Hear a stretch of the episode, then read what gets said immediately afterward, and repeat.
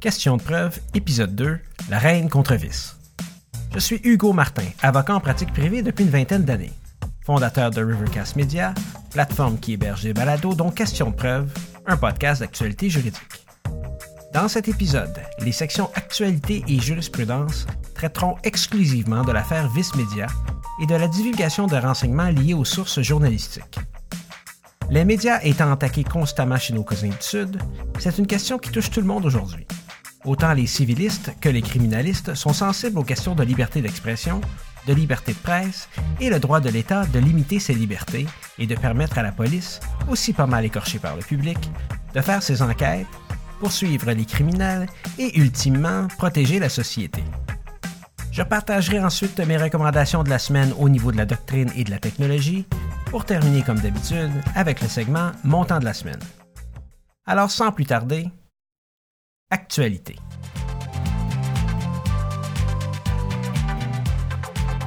Le 30 novembre 2018, la Cour suprême du Canada rendait son jugement dans l'affaire Vice Media. Dans Le Devoir, les journalistes Hélène Buzetti et Marie Vastel écrivaient La protection du matériel journalistique n'est pas absolue. Mélanie Marquis, dans la presse, Le Soleil et au Huffington Post, indiquait quant à elle que le plus haut tribunal au pays a penché vendredi en faveur de la police fédérale sur l'application d'ordonnances de communication de matériel journalistique. Le Journal de Montréal titrait sous la plume de Sarah Bellil Cour suprême, un dur coup pour la liberté de presse. Quant à l'entreprise médiatique Vice Media, son journaliste au centre de cette affaire, Ben McCoo, a déclaré I'm profoundly disappointed in today's ruling. Not just as an appellant in this case or a reporter, but as a citizen of Canada. It is truly a dark day for press freedom around the globe at a time where journalism is unquestionably under attack everywhere.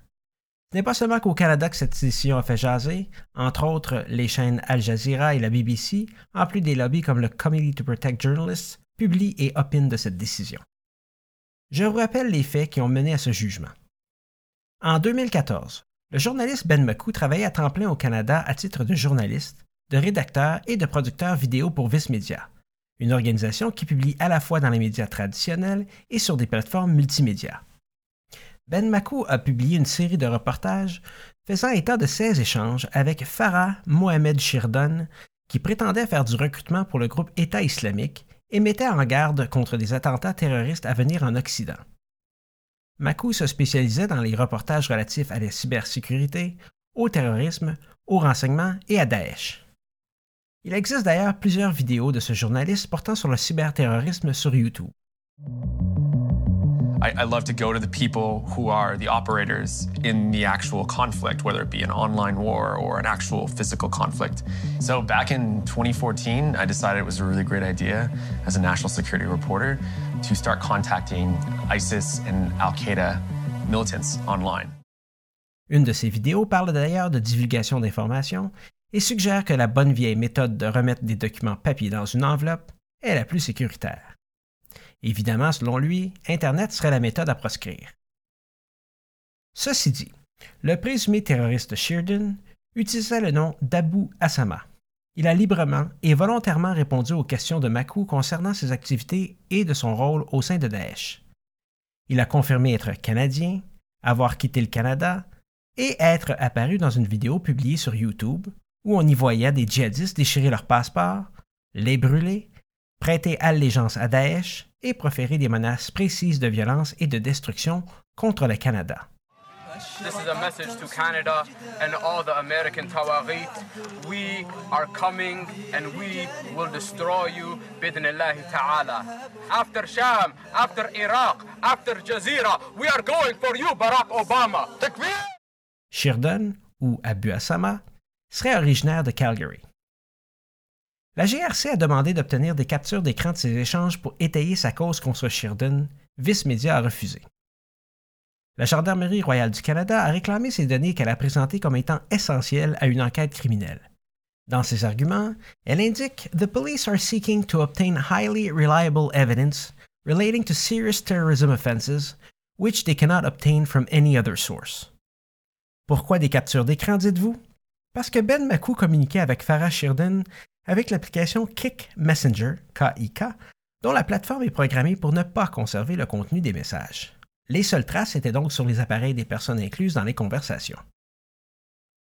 En se fondant sur ces messages électroniques, Ben Makou a écrit trois articles sur Farah Mohamed Shirdan, le Canadien qui était alors soupçonné d'avoir quitté le Canada pour rallier le groupe Daesh, et ces articles ont été publiés par Vice Media.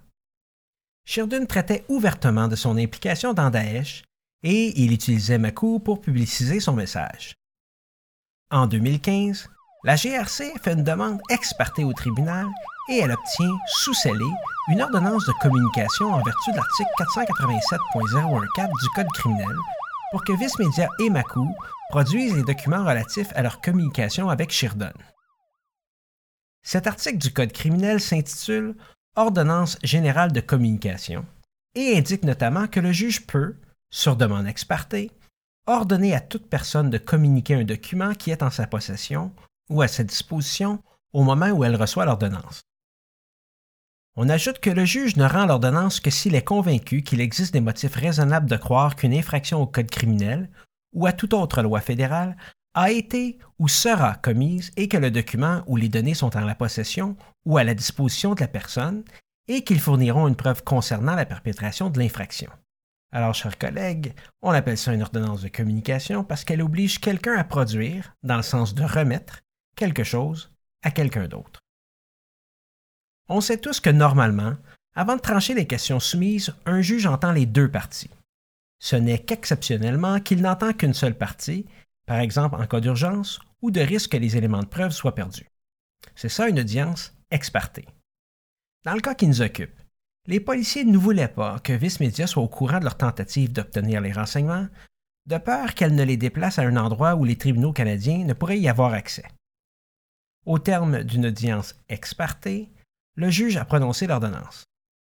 Malgré celle-ci, Vice Media n'a pas produit les documents requis par l'ordonnance, affirmant qu'elle ne détenait que des captures d'écran de messages, et a contesté l'ordonnance à la Cour supérieure de l'Ontario pour 1.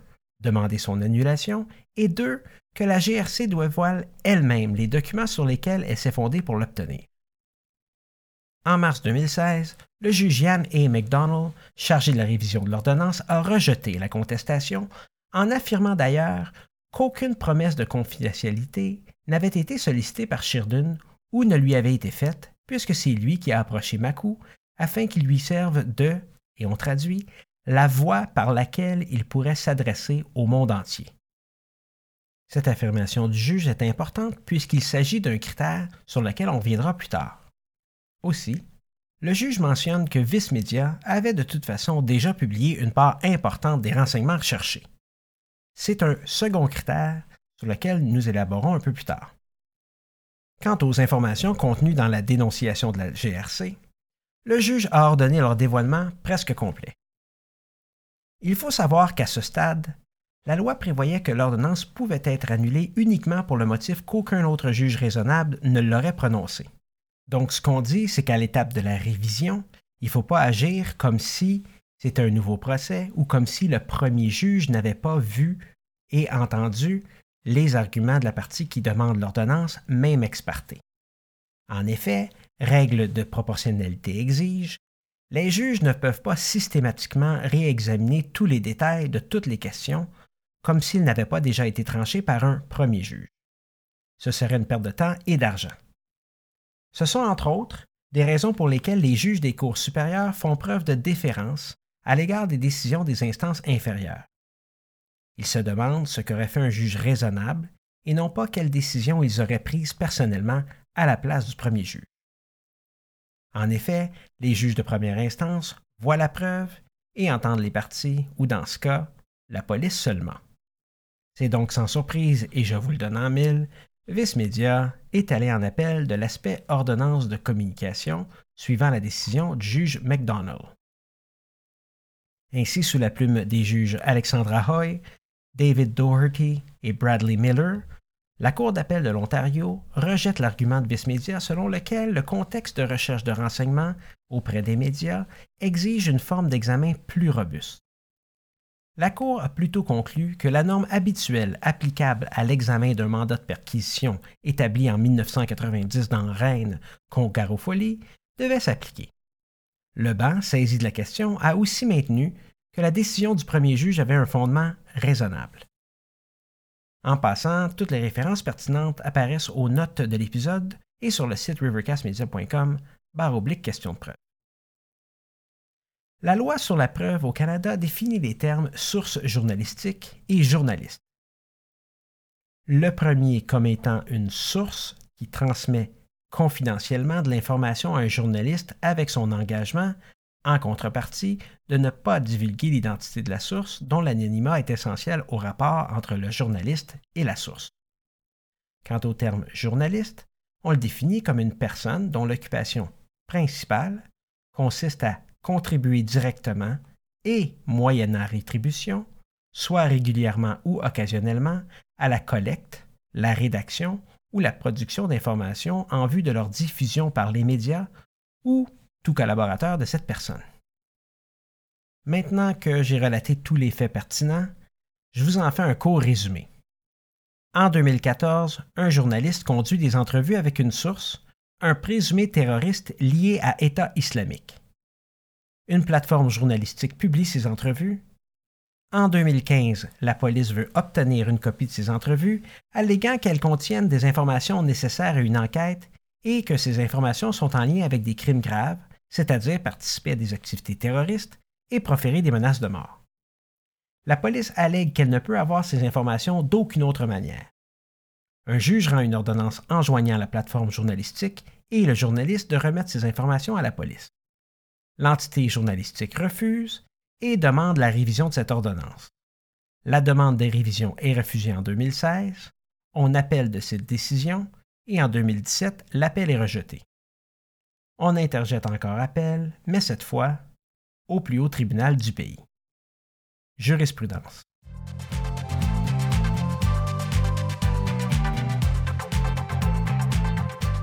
Reine contre Mediavis Canada Inc.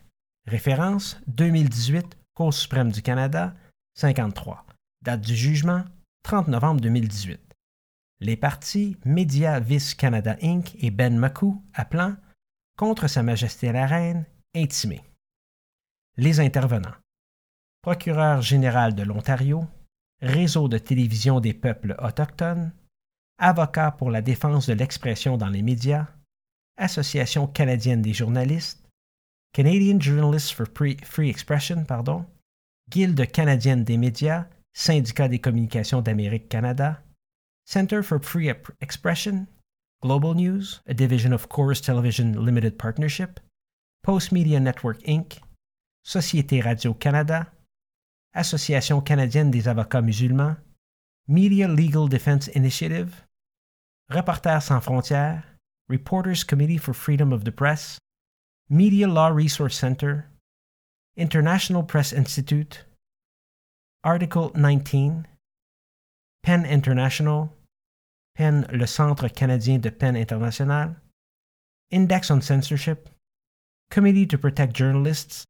World Association of Newspapers and News Publishers, International Human Rights Program, British Columbia Civil Liberties Association et Association canadienne des libertés civiles. Les juges, Michael Moldaver a rejeté l'appel avec l'accord de Clément Gascon, Suzanne Côté, Russell Brown et Malcolm Rowe. Rosalie Silberman Abella a aussi rejeté l'appel, mais avec un nouveau test, avec l'accord de Richard Wagner, Andromaki Karakatsanis et Sheila Martin. Aucun lien de parenté. Les procureurs Philip Tunley, Ian A. C. McKinnon et Jennifer P. Saville. Prof. Michelson et Sarah Shaik. John Patton et Deborah Crick. Justin Safayeni. Sean A. Mormon et Katharina Germany. Fazel Mirza et Yavar Hamed. Paul Chabas et Kaylee Pulfer, Tai Mi Park, Brian N. Radnoff et Rebecca Schum. Good morning, everybody. The case of uh, Vice Media Canada Inc. et al. against Her Majesty the Queen. Dans une décision unanime, mais pour des motifs divergents, les neuf juges de la Cour suprême sont d'avis que Vice devait remettre les captures d'écran à la police. Ils ont examiné tous les facteurs et affirmé que la décision du premier juge était raisonnable. Ils ont noté qu'il était important que les médias puissent recueillir et diffuser des informations sans interférence du gouvernement, et ils ont précisé que la presse assume un rôle spécial dans la société. Malgré cela, ces considérations sont supplantées par l'intérêt de la société à ce qu'il y ait enquête sur les crimes et poursuite de leur auteur. Pour les juges majoritaires, même s'il ne s'agissait pas d'un cas approprié pour apporter des changements importants aux règles sur les mandats de perquisition et sur les ordonnances de communication en lien avec les médias, ces règles avaient besoin d'être légèrement modifiées.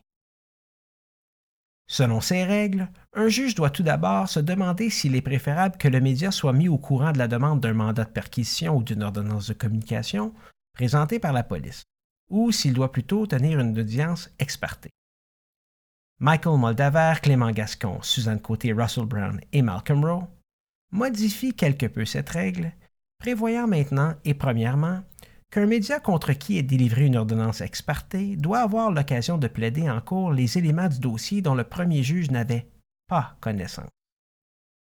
Deuxièmement, le juge doit s'assurer qu'il a été satisfait à toutes les conditions du Code criminel, dans notre cas l'article 487.014, c'est-à-dire qu'il doit être probable qu'un crime a été commis ou le sera, que la personne visée détient les renseignements que recherchent les policiers et que ces renseignements fourniront la du crime. Troisièmement, le juge doit examiner tous les faits et toutes les circonstances.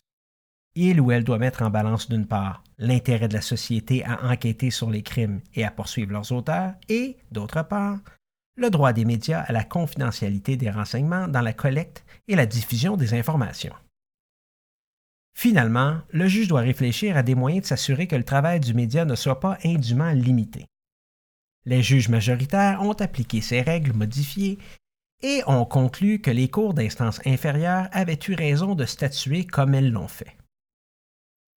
On doit revenir en 1991 dans deux affaires impliquant la Société Radio-Canada, alors que la Cour suprême avait énoncé un cadre d'analyse générale pour régir les demandes de la police en vue d'obtenir, en lien avec les médias, des mandats de perquisition et subséquemment des ordonnances de communication. Ce cadre d'analyse a été confirmé en 2010 dans l'affaire National Post. On comprend que la Cour devait balancer des concepts contradictoires, c'est-à-dire l'intérêt de la police d'enquêter sur les crimes et poursuivre leurs auteurs par rapport au droit des médias à la confidentialité des sources. Vice Media argumentait dans notre dossier que la Cour suprême devait abandonner ce cadre d'analyse ou à tout le moins le modifier pour mieux protéger les médias vu leur rôle dans une société libre et démocratique. La couronne, quant à elle, évidemment, soutenait que le cadre d'analyse actuel est approprié et protège suffisamment les médias. Michael Moldaver précise que l'intérêt de l'État à enquêter sur les crimes présumés et à poursuivre leurs auteurs l'emporte sur le droit des appelants à la confidentialité des renseignements dans la collecte et la diffusion d'informations.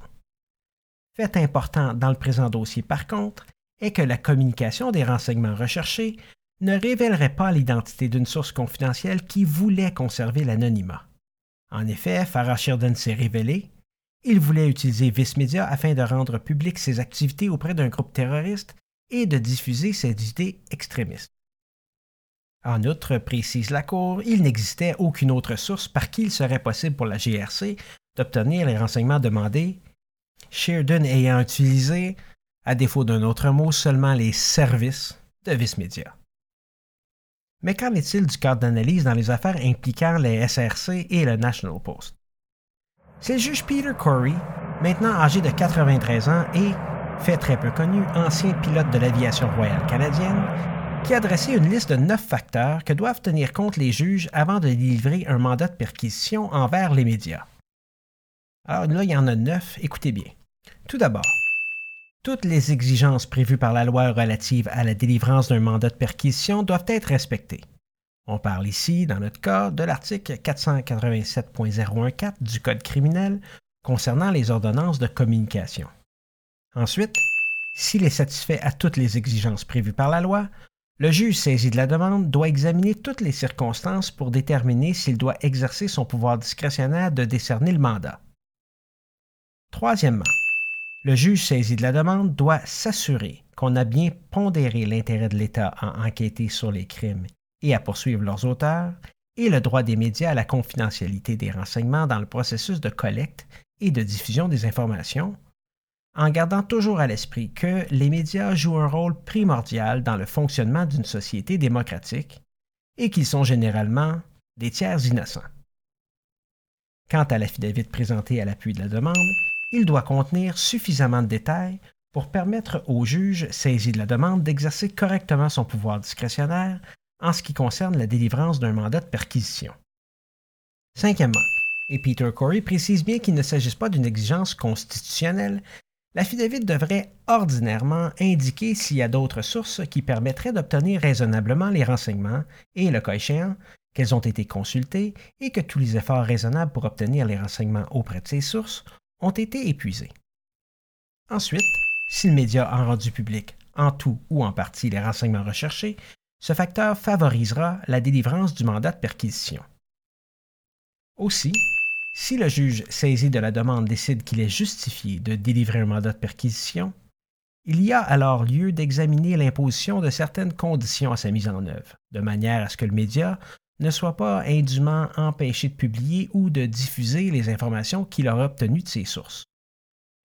Huitièmement, si après l'attribution d'un mandat de perquisition, il ressort que la police a omis de communiquer des renseignements pertinents qui auraient bien pu influer sur la décision de décerner le mandat ou pas, il peut en résulter une conclusion que le mandat n'était pas valide. Dans un certain cynisme habituel de ma part, j'ai mis le mot omis en air quotes ou en guillemets virtuels, mais évidemment, le juge, c'est pas ça qu'il a fait. Finalement, et neuvième condition, une perquisition effectuée de manière abusive peut être invalide. Évidemment, tous ces facteurs doivent être évalués en tenant compte de la situation particulière présentée. Le juge Corey prend ensuite soin de poser la question essentielle finale. Si on a tenu compte de toutes les circonstances et si on les a examinées avec justesse et objectivité, peut-on dire que la perquisition n'était pas abusive? Il faut prendre soin de noter que les juges de la Cour suprême qui sont penchés sur les affaires de perquisition concernant les médias ont toujours rappelé l'importance vitale des médias et leur rôle très particulier dans la société que la liberté de presse et des autres moyens de communication est essentielle dans une société fondée sur la primauté du droit, que la situation des médias est très particulière et s'entendent que la liberté de diffuser les informations emporte nécessairement la liberté de recueillir ces informations. Évidemment, tous s'entendent sur l'importance et la primauté de l'article 2B de la Charte canadienne pour protéger la liberté des médias de recueillir et de diffuser ces informations, en ce que chacun possède des libertés fondamentales, dont la liberté de penser, de croyance, d'opinion et d'expression, y compris la liberté de presse et des autres moyens de communication. Les tribunaux sont d'accord qu'il se peut que dans certaines situations, l'intérêt public à protéger une source secrète contre toute divulgation l'emporte sur les autres intérêts publics, y compris la conduite d'enquête criminelle. La Cour suprême est tout à fait consciente que les médias ne travaillent pas pour la police et qu'il ne faut pas décourager les activités légitimes des médias dans la collecte et la diffusion des informations par crainte de répercussions juridiques telles que la communication obligatoire des sources et des renseignements recueillis à la police. En ce sens, on parle d'un effet dissuasif. On parle d'un effet dissuasif des sources, c'est ce qu'on veut dire. C'est-à-dire que les sources confidentielles d'informations pourraient se tarir, diminuer. Les journalistes pourraient aussi consciemment éviter de sauvegarder ou de conserver leurs notes, leurs listes de contacts, les comptes rendus des délibérations internes ou d'autres produits de leur travail par crainte que ces renseignements puissent se retrouver entre les mains de la police. Un autre effet dissuasif possible, les médias pourraient s'auto-censurer de manière à dissimuler le fait qu'ils possèdent de l'information d'intérêt pour la police, dans le but de protéger leurs sources et de préserver leur capacité de recueillir de l'information dans le futur. Un autre et un dernier exemple d'un effet dissuasif, le public pourrait venir à en percevoir les médias comme un bras de l'État, de sorte qu'il perdrait confiance en la capacité de ces derniers de s'acquitter de leurs fonctions de manière indépendante et impartiale. Michael Moldaver rappelle par contre qu'il ne faut pas reconnaître sans preuve une présomption d'effet dissuasif dans tous les cas. D'ailleurs, dans le cas présent, les informations recueillies ne l'ont pas été sous une promesse de confidentialité et ils ont été publiés en grande majorité. Ainsi, l'ordonnance de publication ne causerait que peu ou pas du tout d'effet dissuasif selon la Cour. De plus, si le risque d'effet dissuasif se présente, rien n'empêche les juges d'imposer des conditions dans l'ordonnance de communication, le septième facteur du juge Peter Corey. Autre bémol de Michael Moldaver, la source confidentielle versus celle qui ne l'est pas. Évidemment, vous conviendrez tous qu'il faut faire une distinction. Une source non confidentielle bénéficie, à défaut d'un mot plus juste, de moins de protection qu'une source confidentielle. Je pense que c'est tout à fait normal. Malgré cela, l'absence d'entente relative à la confidentialité ne donne pas à l'État la liberté totale d'imposer la communication de documents qui se trouvent en la possession des médias. Donc, une source confidentielle bénéficie de moins de protection, mais ce n'est pas parce que c'est une source non confidentielle qu'elle ne bénéficiera pas d'aucune protection. Pour ce qui est des renseignements déjà rendus publics par les médias, le sixième facteur établi par Peter Corey, la majorité est du point de vue qu'il faut requalifier son effet. Avoir déjà publié partiellement les informations ne devrait pas nécessairement réduire la protection accordée aux renseignements non publiés, puisque le fait de permettre à l'État d'avoir accès à ce type de renseignements entrave toujours le droit des médias à la confidentialité des renseignements dans la collecte et la diffusion des informations, et que la communication forcée des renseignements non publiés peut toujours causer un effet dissuasif, ces mêmes effets dissuasifs dont on a discuté un peu plus tôt. Encore une fois, et comme on le sait tous, c'est du cas par cas, précise Michael Moldaver. Il est aussi d'avis qu'au lieu de traiter le facteur de publication partielle antérieure indépendamment, il faudrait la considérer comme un aspect intégrant du critère de mise en balance. Vice Media plaidait aussi que l'octroi de l'ordonnance devait être fait dans la perspective qu'un procès, criminel contre la source, disons, ait réellement lieu. Dans notre cas, dans la perspective qu'un procès contre le présumé terroriste ait lieu.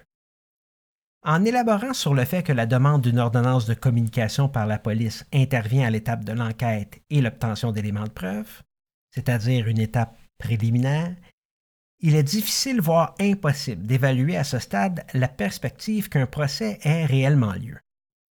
Demander au juge à un tel stade préliminaire de tenter d'évaluer la perspective qu'un procès ait réellement lieu ultérieurement serait impraticable et obligerait les juges saisis de la demande à se livrer à des conjectures, ce qu'on veut éviter à tout prix évidemment. Un autre argument en appel était l'obligation du juge de tenir compte de la valeur probante des renseignements demandés en ce qu'ils peuvent faire une différence entre l'acquittement et la condamnation. Suite à son analyse, et je pense que vous savez où Michael Muldalaver s'en va, il indique que, et je cite, Bien que la valeur probante des documents demandés puisse être prise en considération lors de la mise en balance de l'intérêt de l'État à enquêter sur les crimes et à poursuivre leurs auteurs, d'une part, et du droit des médias à la confidentialité des renseignements dans la collecte et la diffusion des informations, d'autre part, je ne peux souscrire à l'argument des appelants voulant que le critère de stricte nécessité doit être imposé. Fin de la citation. Encore une fois, et je le répète, et on le sait tous, toutes les fois qu'on plaide, on dit la même chose. Chaque cas est un cas d'espèce. Qu'en est-il maintenant du droit de procéder ex parte? Tout d'abord, il est prévu au Code criminel. Mais faut-il ajouter une obligation particulière dans le cas en lien avec les médias? Je vous le donne en mille, la majorité n'imposerait pas d'obligation présumée de signifier un avis dans les situations où les services de police sollicitent une ordonnance de communication en lien avec un média. Hein, on parle d'obligation présumée. À l'avis de la Cour suprême du Canada, le modèle traditionnel de demande expertée en vue d'obtenir une ordonnance de communication, je cite, assure une protection adéquate afin que les médias soient forts, vibrants et indépendants, libres de s'acquitter leur rôle important au sein de la société sans intrusion injustifiée de l'État. Fin de la citation. On rappelle ici que le juge saisi d'une demande de communication pourrait demander d'aviser le média et de ne pas procéder ex parte, comme ça peut arriver en civil. Par contre, l'affidavit de la police doit expliquer la situation d'urgence ou les autres circonstances justifiant une audition ex parte. Maintenant que ceci est tout établi et que, présumons-le, l'ordonnance de communication est rendue, quels sont les recours qui s'offrent aux médias? Ce sont les articles 487.01931 et 487.01934 qui prévoient la modification ou révocation si l'octroi de l'ordonnance était, de façon convaincante, déraisonnable ou que la communication révélerait des renseignements protégés par le droit applicable en matière de divulgation ou de privilège. Ensuite, si et seulement si l'ordonnance n'a pas été rendue par un juge d'une cour supérieure, le média ou le journaliste peut présenter une demande de certiorari devant une cour supérieure. Je ne vais pas m'attarder trop sur l'aspect de la révision judiciaire et je vous invite à lire les paragraphes 69 à 81 de la décision de la Cour suprême, mais je prends soin de vous rappeler que c'est la norme de contrôle établie dans l'arrêt Rennes contre Garofoli 90-2 RCS 1421. Encore une fois, je vous rappelle que toutes les références apparaîtront aux notes de l'épisode. En bref, la norme applicable est celle de savoir, au vu du dossier qui a été soumis au juge saisi de la demande, étoffé lors de la révision, si le juge qui a accordé l'autorisation pouvait le faire. En effet, le juge chargé de la révision n'est pas autorisé à substituer son opinion à celle du juge qui a accordé l'autorisation. La fonction du juge siégeant en révision se limite plutôt à établir s'il existait quelque élément de preuve fiable auquel le juge a pu raisonnablement ajouter foi pour accorder l'autorisation. Ainsi, la norme est celle qui consiste à établir s'il y avait absence de motif raisonnable pour justifier la délivrance de l'ordonnance. En outre, le juge chargé de la révision est habituellement tenu de faire preuve d'une certaine retenue à l'égard de la décision du juge qui a entendu la demande de mandat. C'est donc ça la norme d'absence de motif raisonnable. Michael Moldaver est d'accord que lorsque l'ordonnance de communication a été rendue expertée contre un média, la norme énoncée dans Garofoli, qui commande une grande déférence, peut, dans certains cas, créer des injustices. Il serait toutefois exagéré de créer une règle générale autorisant les médias à obtenir une révision de nouveau de toute ordonnance de communication qui aurait été rendue expertée. Pour obtenir une révision, le média pourrait minimalement exposer des renseignements qui n'ont pas été soumis au juge saisi de la demande et qui auraient raisonnablement pu avoir une incidence sur la décision. Ce qui doit être évalué, sans surprise, au cas par cas. La Cour suprême évite ici d'ajouter des critères généraux applicables dans toutes les demandes de communication. Michael Moldaver mentionne quelques exemples d'éléments que le juge saisi de la demande n'avait pas connaissance, comme par exemple une entente de confidentialité protège l'identité de la source. Ce sont des choses que les polices ne peuvent pas savoir avant de faire la demande. Ou une entente que les communications ont été, faites à titre confidentiel. Un autre élément, les caractéristiques uniques de la nature de la relation entre le journaliste et sa source. Euh, aussi une preuve que l'ordonnance de communication a eu, a ou aura une incidence sur le média, par exemple en empêchant ou en retardant une publication ou en compromettant une enquête journalistique. Évidemment, les éléments de preuve qui seront communiqués à la Cour en cas de révision doivent être des éléments de preuve précis plutôt que des préoccupations d'ordre général, notamment quant aux effets dissuasifs, et évidemment, il faut que ce soit des éléments que le juge n'avait pas connaissance lorsqu'il a été saisi de la demande. Finalement, la source journalistique pourrait apporter au juge en révision d'autres sources de renseignements où la police pourrait obtenir ce qu'elle cherche. Conséquemment, la norme de Garofoli, maintenant modifiée, reconnaît aussi qu'aucune raison logique ne justifie qu'une révision de nouveau soit entreprise lorsque le média ne peut pas présenter des renseignements qui n'ont pas été soumis au juge saisi de la demande et qui auraient raisonnablement pu avoir une incidence sur sa décision de rendre l'ordonnance initiale. Bon, je vous avais dit que je ne m'attarderais pas sur la révision judiciaire, mais souvenez-vous que c'est ça qu'il faut faire. Si c'est un juge de paix ou la Cour du Québec qui a rendu experté l'ordonnance initiale, il faut s'en aller en révision judiciaire. Tout ça ayant été dit, vous comprendrez que Michael Moldaver réorganise les critères de Peter Corey. Ainsi, lorsque lui est soumise une demande relative à une ordonnance de communication en lien avec un média, Le juge initialement saisi de la demande doit appliquer une analyse en quatre étapes. Bon, là maintenant, je vous dis quatre étapes, mais il y a des sous-étapes, donc c'est pas vraiment plus court que les neuf facteurs originaux de Peter Corey, mais essayez de me suivre quand même. Michael Moldaver nous dit que premièrement, le juge saisi de la demande doit établir s'il y a lieu qu'on exige que le média soit avisé. Il fait ça en vertu de son pouvoir discrétionnaire. On comprend qu'il peut être approprié de procéder ex dans des situations d'urgence ou d'autres circonstances. Cependant, par exemple, il peut être approprié d'exiger que le média soit avisé dans la situation où le juge saisi de la demande estime qu'il ne dispose pas de tous les renseignements nécessaires pour effectuer son analyse. Pourrait faire ça en notamment révisant l'affidavit de la police. Deuxièmement, toutes les conditions légales préalables doivent être réunies. Peter Corey, c'était sa première condition. Troisièmement, le juge saisi de la demande doit procéder à la mise en balance de l'intérêt de l'État à enquêter sur les crimes et à poursuivre leurs auteurs d'une part, et du droit des médias à la confidentialité des renseignements dans la collecte et la diffusion des informations d'autre part.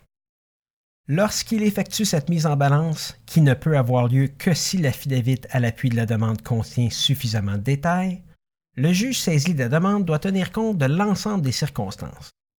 Ces circonstances comprennent notamment, et là on compte sept éléments à cette mise en balance, tout d'abord la probabilité qu'il y ait des effets dissuasifs et leur étendue, la portée des renseignements demandés et la question de savoir si l'ordonnance demandée est formulée de façon restrictive, la valeur probante éventuelle des renseignements, la question de savoir s'il existe d'autres sources desquelles les renseignements peuvent raisonnablement être obtenus et, dans l'affirmative, si les services de police ont déployé tous les efforts raisonnables pour obtenir les renseignements auprès de ces sources l'effet de la publication partielle antérieure désormais examiné au cas par cas, de façon plus générale, le rôle vital que jouent les médias dans le fonctionnement d'une société démocratique et le fait qu'ils sont généralement des tiers innocents.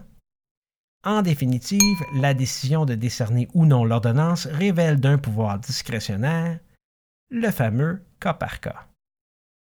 Donc le troisième point était la mise en balance et ses circonstances on rentre au quatrième point qui indique si le juge saisi de la demande décide de décerner l'ordonnance en vertu de son pouvoir discrétionnaire, il doit envisager d'assortir celle-ci de conditions pour que le média ne soit pas indûment empêché de publier et de diffuser les informations recueillies de sa source. On pourrait également juger qu'il est approprié que les renseignements soient scellés pendant un certain temps en attendant la décision en révision. En appliquant tout ça au fait de l'affaire Vice Media, non seulement il existait un fondement raisonnable sur lequel le juge saisi de demande initiale pouvait délivrer l'ordonnance de communication, mais l'examen de nouveau du cadre d'analyse établi par Peter Corey favorise encore la délivrance de cette ordonnance. La majorité confirme donc la validité de l'ordonnance de communication. Malgré ce qui précède, je ne peux pas passer sous silence la position de Rosalie Silberman Abella, puisque je tiens dur comme fer aux libertés fondamentales comme la liberté d'expression, la liberté de presse et le respect de la vie privée. Tous des libertés sous attaque dans certains pays. Elle est d'avis qu'il faut donner un contenu constitutionnel distinct au mot liberté de presse figurant à 2B de la charte. Les mots sont clairs, les préoccupations sont réelles et l'enjeu est mûr, dit-elle. Elle ajoute, et je cite, Une presse forte, indépendante et responsable garantit que les opinions du public quant à ses choix démocratiques soient fondées sur des renseignements exacts et fiables. Cela n'est pas un luxe démocratique, il ne peut y avoir de démocratie sans une telle preuve. Wow! Des mots extrêmement forts de la juge. Ce qu'elle dit, c'est qu'il faut arrêter de prendre l'expression liberté de presse faisant partie d'un groupe à deux B de la charte il faut la prendre distinctement. Elle souligne que ce n'est pas suffisant de limiter l'analyse à l'article 2b de la Charte. L'article 8, qui protège l'attente raisonnable en matière de respect de vie privée, est aussi important. Je rappelle l'article 8, chacun a droit à la protection contre les fouilles, les perquisitions ou les saisies abusives. La charte protège votre droit à la vie privée. Ça veut dire, par exemple, qu'un agent policier ne peut pas fouiller n'importe qui, n'importe quand. Elle en rajoute en mentionnant que des garanties constitutionnelles fortes contre les intrusions de l'État sont des conditions préalables nécessaires pour que la presse puisse exercer efficacement son rôle démocratique essentiel. La juge Rosalie Silberman Abella passe ensuite en revue les faits et se pose la question.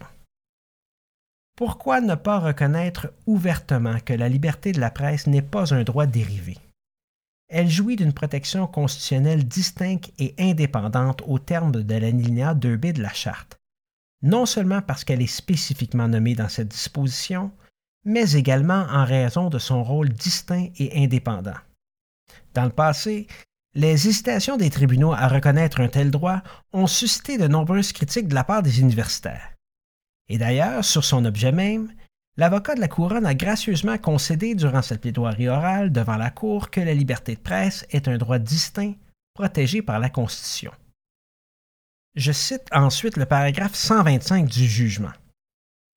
L'objet sous-jacent de la protection de la presse a un lien avec la protection plus large de la liberté d'expression tout en étant distincte d'elle.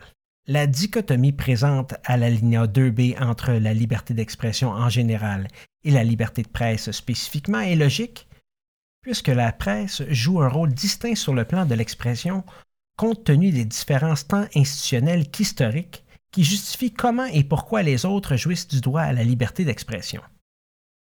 La linéa 2b prévoit des garanties généreuses conçues pour faciliter le bon fonctionnement de notre démocratie. Ces garanties seraient toutefois incomplètes si la liberté d'expression visée à cette disposition était perçue comme un droit individuel à la liberté d'expression, de sorte qu'il serait fait abstraction de la protection conférée à la liberté de presse. Une presse vigoureuse, rigoureuse et indépendante tient les individus et les institutions responsables découvre la vérité et informe le public. Elle fournit au public l'information dont il a besoin pour participer à un débat éclairé. Autrement dit, c'est le droit du public d'être renseigné qui explique et donne vie à la protection constitutionnelle distincte de la liberté de presse. Ne pensez-vous pas que son opinion est tout à fait appropriée dans cette époque précise?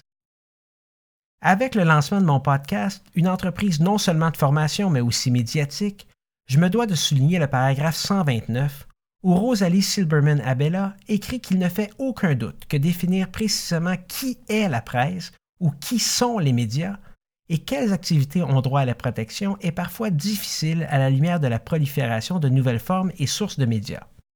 Cela a des répercussions évidentes sur la question de savoir qui a la qualité pour plaider une violation de l'alinéa 2b et ce qui est suffisant pour établir une violation. Toutefois, même si les définitions des médias et de la presse sont passées de linéaires à kaléidoscopiques, il n'y a aucune raison d'éviter de protéger ce qui est au cœur de ce droit, soit le droit de recueillir et de diffuser l'information dans l'intérêt du public sans l'intervention indue du gouvernement. À l'avis de Rosalie Silberman Abella, la protection de la liberté de presse comprend aussi nécessairement celle des communications non seulement avec les sources qui sont véritablement confidentielles, comme dans l'affaire National Post, mais aussi avec ceux dont les commentaires ont été faits à titre confidentiel ou sous réserve d'anonymat. En outre, dans la protection de la liberté de presse, elle inclut la protection de la documentation du journaliste relative à son travail d'enquête. La question est alors celle de savoir dans quelles circonstances l'État devrait avoir accès au contexte sur lequel s'appuie la presse pour préparer l'information qui sera rendue publique. Lorsqu'il s'agit de mandats de perquisition et d'ordonnances de communication, quelles sont les conséquences de laisser l'alinéa 2B sortir de l'ombre et de reconnaître explicitement le droit de la presse à la protection constitutionnelle? Le cadre juridique actuel, élaboré avant la reconnaissance par la Charte d'un droit distinct pour la presse, respecte-t-il suffisamment le statut rehaussé de la presse? Ainsi, plutôt que de simplement rechercher un équilibre entre le droit constitutionnel à la vie privée de la presse et l'intérêt de l'État à enquêter sur les crimes, il s'agit maintenant d'établir un équilibre entre l'intérêt de l'État en matière d'enquête d'une part et le droit à la vie privée de la presse protégé par l'article 8 et ses droits protégés par l'alinéa 2b d'autre part. On se comprend bien, le droit de l'État d'enquêter n'est pas diminué. Ce qu'il faut, c'est augmenter la protection de la presse. Conséquemment, Une fois qu'il est satisfait aux conditions préalables au prononcé de l'ordonnance, le juge initial saisi de la demande devra être convaincu que le bénéfice que retirerait l'État de l'obtention de l'information l'emporte sur l'atteinte aux droits de la presse qui sont protégés constitutionnellement par l'article 8 et l'alinéa 2b, et notamment que l'ordonnance de communication ne porterait pas plus atteinte aux droits de la presse que nécessaire. Le juge saisi de la demande initiale de communication doit être convaincu que les intérêts de l'État à découvrir et à poursuivre les criminels l'emportent sur le droit au respect à la vie privée de la presse, garanti par l'article 8. Alors voici comment moi je le lis. On a non seulement le droit de la presse d'être protégé par la ligne 2B au niveau de la liberté de presse, on a aussi le droit de la presse d'être protégé contre les fouilles et les perquisitions abusives qui sont garanties par l'article 8. La juge nous dit bien, il faut savoir et s'assurer que les intérêts de l'État à découvrir et à poursuivre les criminels doivent l'emporter sur le droit au respect de la vie privée de la presse, garanti par l'article 8. La question du traitement des sources doit aussi être résolue selon elle. Dans la mesure où certaines d'entre elles requièrent une totale confidentialité, tandis que d'autres révèlent certains éléments à titre confidentiel sans par ailleurs se soucier d'être nommés comme une source ou non. Le dernier aspect qui mérite d'être discuté selon Rosalie Silberman Abella est celui de savoir s'il est opportun qu'une ordonnance de communication soit prononcée contre un média qui n'est pas présent à l'audience, le fameux ex. S'il est vrai que toutes les ordonnances de communication entraînent des atteintes au droit à la vie privée protégée par la Constitution, ces atteintes sont généralement connues à l'avance et requièrent bien peu qu'on élabore à leur sujet. En revanche, la nature et l'étendue de l'incidence de ces ordonnances sur la presse sont tributaires des faits et du contexte. La contestation d'une autorisation ex parte prononcée contre un journaliste peut mener, et mène nécessairement lors de la révision, à la présentation de faits que le policier signataire de l'affidavit n'avait bien peu, sinon aucun moyen de connaître. On nomme ici généralement un contrat de confidentialité entre le journaliste et sa source. C'est très rare que les policiers l'ont. En outre, contrairement à la situation qui prévaut dans le contexte d'une révision de type garofolie ordinaire, ces faits sont hautement pertinents parce que l'examen ne porte pas sur la sincérité ou sur le caractère raisonnable des croyances de l'affiant, mais sur la question de savoir si l'ordonnance est le fruit d'une mise en balance proportionnée. Ainsi, lorsque la presse n'a pas eu l'occasion de comparaître devant le juge qui a accordé l'autorisation, elle a droit à ce qu'une nouvelle mise en balance soit faite dans le contexte de la révision. Conséquemment, en se rendant à la Cour suprême et en lui permettant de faire valoir tous ses arguments, Vice Media a finalement pu présenter tous les éléments de preuve et plaider tous les arguments qui auraient originalement pesé dans la balance si elle avait été présente lors de la présentation initiale de la demande d'ordonnance. J'ai trouvé extrêmement fort le raisonnement, les mots et les arguments de Rosalie Silberman Abella. En faisant tout cet exercice-là, elle arrive à une certaine conclusion. Alors, en écrivant pour elle-même Richard Wagner, Andromaque Karakatsanis et Sheila Martin, elle conclut que les avantages pour l'intérêt de l'État à obtenir les messages l'emportent sur le préjudice causé aux droits de vice-média. Elle est donc avis de rejeter l'appel. C'est donc une décision 9-0. Quand ça arrive au hockey, on appelle ça une dégelée. Sérieusement, c'est important comme décision. La liberté d'expression, la liberté de presse, la protection contre les perquisitions abusives, les libertés fondamentales, ce sont tous des droits qui sont au cœur de nos pratiques, le fondement de notre système juridique. C'est un jugement très bien écrit, précis, judicieux et avisé. Prenez le temps de le lire. C'est important. En pratiquant le droit, on protège la démocratie. Alors surtout, lisez-le, mais parlez-en. Maintenons notre démocratie forte en s'assurant de conserver la liberté de presse et la liberté d'expression. Pour ma part, je ne crois pas, contrairement à ce que titrait le Journal de Montréal, que ce jugement est un dur coup pour la liberté de presse, au contraire. Et vous, qu'en pensez-vous? Faites-moi part de vos commentaires sur le site de rivercastmedia.com barre oblique question de preuve. On se dirige maintenant vers les sujets plus légers du podcast, mes recommandations de la semaine au niveau de la doctrine et de la technologie, pour terminer avec le segment montant de la semaine. Sans plus tarder, mes recommandations technologiques.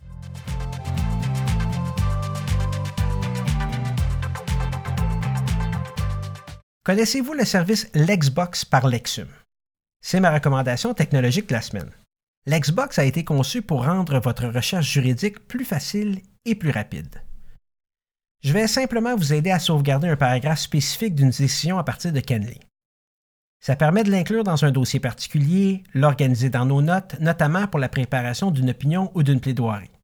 L'Xbox, c'est votre espace de recherche juridique en ligne.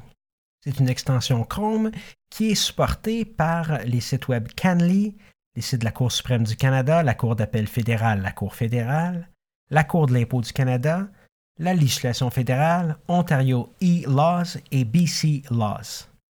Alors pour les fins de notre exercice, je vous suggère, si vous ne l'avez pas déjà fait, allez créer un compte Lexbox.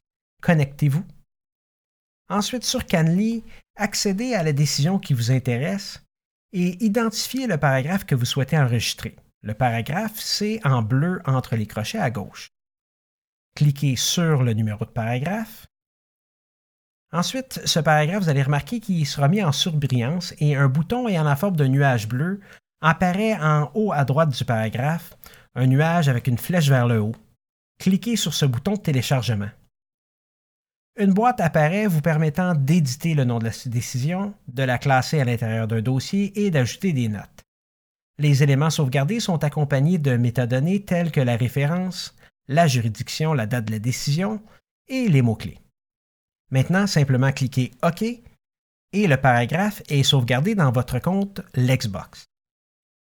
Pour y accéder, allez à la liste déroulante située sous votre nom d'utilisation en haut à droite ou en cliquant simplement sur le logo Lexbox. Dans votre compte Lexbox, vous voyez maintenant la décision correspondante sous le dossier que vous aurez désigné. Lorsque vous cliquez sur le titre, vous êtes redirigé directement vers ce paragraphe dans le cadre de la décision. C'est tout, c'est simple, c'est pratique. Recommandation doctrine.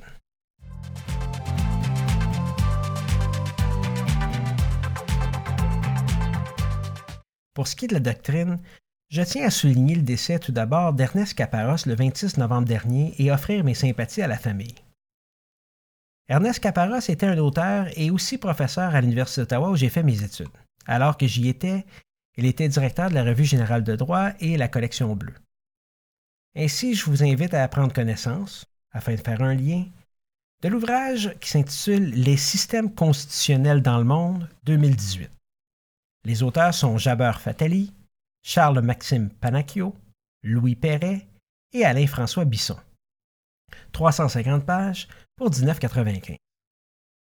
J'avoue ne pas avoir lu cet ouvrage qui propose une classification nouvelle des systèmes constitutionnels fondés sur des critères objectivement définis, selon les éléments constitutifs de ces systèmes comme la forme d'État, forme de gouvernement, contrôle de constitutionnalité et mode de composition des organes parlementaires.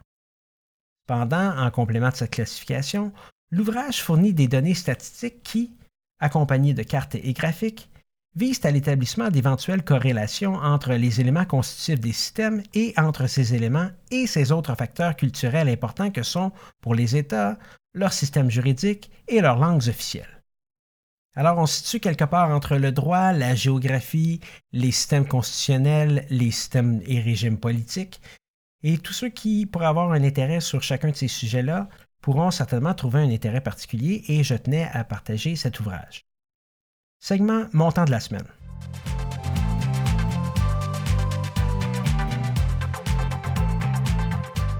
Un dollar. C'est mon montant de la semaine, un petit dollar.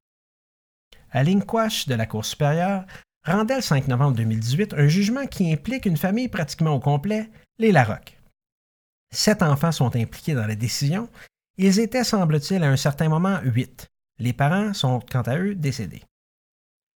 Le dossier concerne l'achat par le père Larocque d'un camp de chasse du gouvernement du Québec. Il vend à un certain moment donné une demi-indivise du camp à son beau-frère pour un dollar. Le beau-frère vend sa demi-indivise à ses neveux et nièces, les Larocque, pour, devinez quel montant, un dollar. Alors, pour 2 dollars, suite au décès du père, la sœur demanderesse détient 46,25% de la propriété et les quatre autres défendeurs 17,92% chacun. Pour ceux qui calculent, les trois personnes qui manquent sont des mises en cause. Alors, la demanderesse en cause supérieure veut la fin de l'indivision et le remboursement de ses dépenses, environ 6 500 Une des défendresses accepte la fin de l'indivision, mais demande quant à elle 3 050 en cause supérieure, je le répète. OK, je suis tout à fait au fait que la valeur de la propriété était certainement juridiction de la Cour supérieure, mais je pense ici aux règles de proportionnalité. Maintenant que les parties sont d'accord pour mettre fin à l'indivision, il reste juste les questions financières à juger. En Cour supérieure, je le répète.